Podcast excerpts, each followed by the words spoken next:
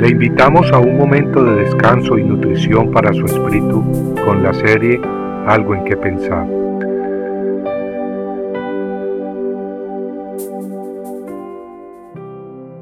Ruth dijo, No insistas que te deje o que deje de seguirte, porque a donde tú vayas iré yo, y donde tú mores moraré. Tu pueblo será mi pueblo y tu Dios mi Dios. Donde tú mueras allí moriré y allí seré sepultada Así haga el Señor conmigo y aún peor si algo, excepto la muerte, nos separa. Ruth 1, 16 al 17. Noemí y su esposo Elimelech eran israelitas de Belén, quienes habían dejado su tierra para escapar la hambruna que afligía al país.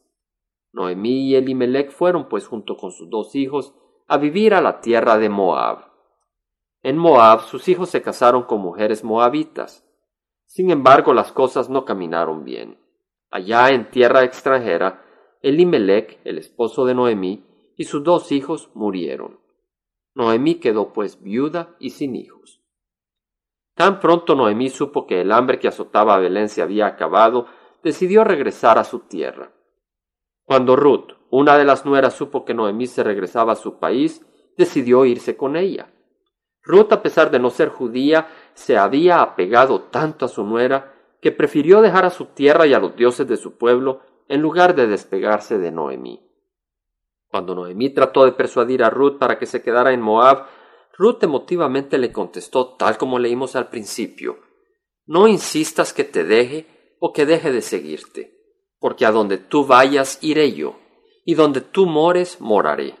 Tu pueblo será mi pueblo y tu Dios mi Dios. Qué palabras más preciosas.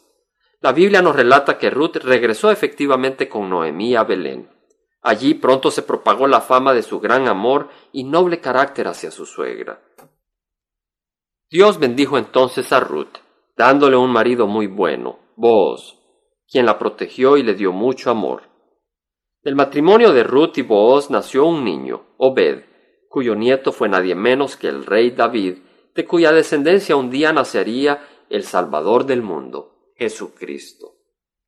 Este pasaje bíblico es muy precioso y nos muestra el corazón de una gran mujer, Ruth, aquella mujer que abandonó a su tierra, a su familia y a sus dioses para poder seguir a Noemí y al Dios de Noemí. Esto me hace reflexionar en cuánto más deberíamos nosotros abandonar los ídolos de este mundo para apegarnos a alguien que es muy superior a Noemí a nadie menos que el príncipe de paz, el buen pastor, Jesucristo. Señor, al leer esta hermosa y tierna historia del amor y del noble carácter de Ruth, venimos ante ti con una petición. Te pedimos que nos des un corazón entregado, noble y leal hacia ti, un corazón que te siga ciega y decididamente, sin mirar atrás ni dudar, mas confiado y gozoso, comprendiendo que separados de ti no tenemos vida, pues tú eres nuestra vida, nuestro tesoro y nuestra razón de ser. Te lo pedimos en nombre de nuestro Señor Jesucristo. Amén. Compartiendo algo en que pensar, estuvo con ustedes Jaime Simán.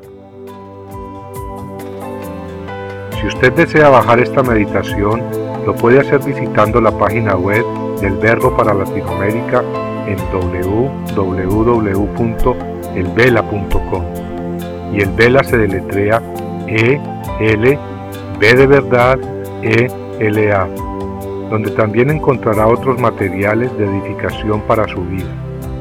Puede también escribirnos a El Vela Pio Box 1002 Orange, California 92856, Estados Unidos. Dios le bendiga.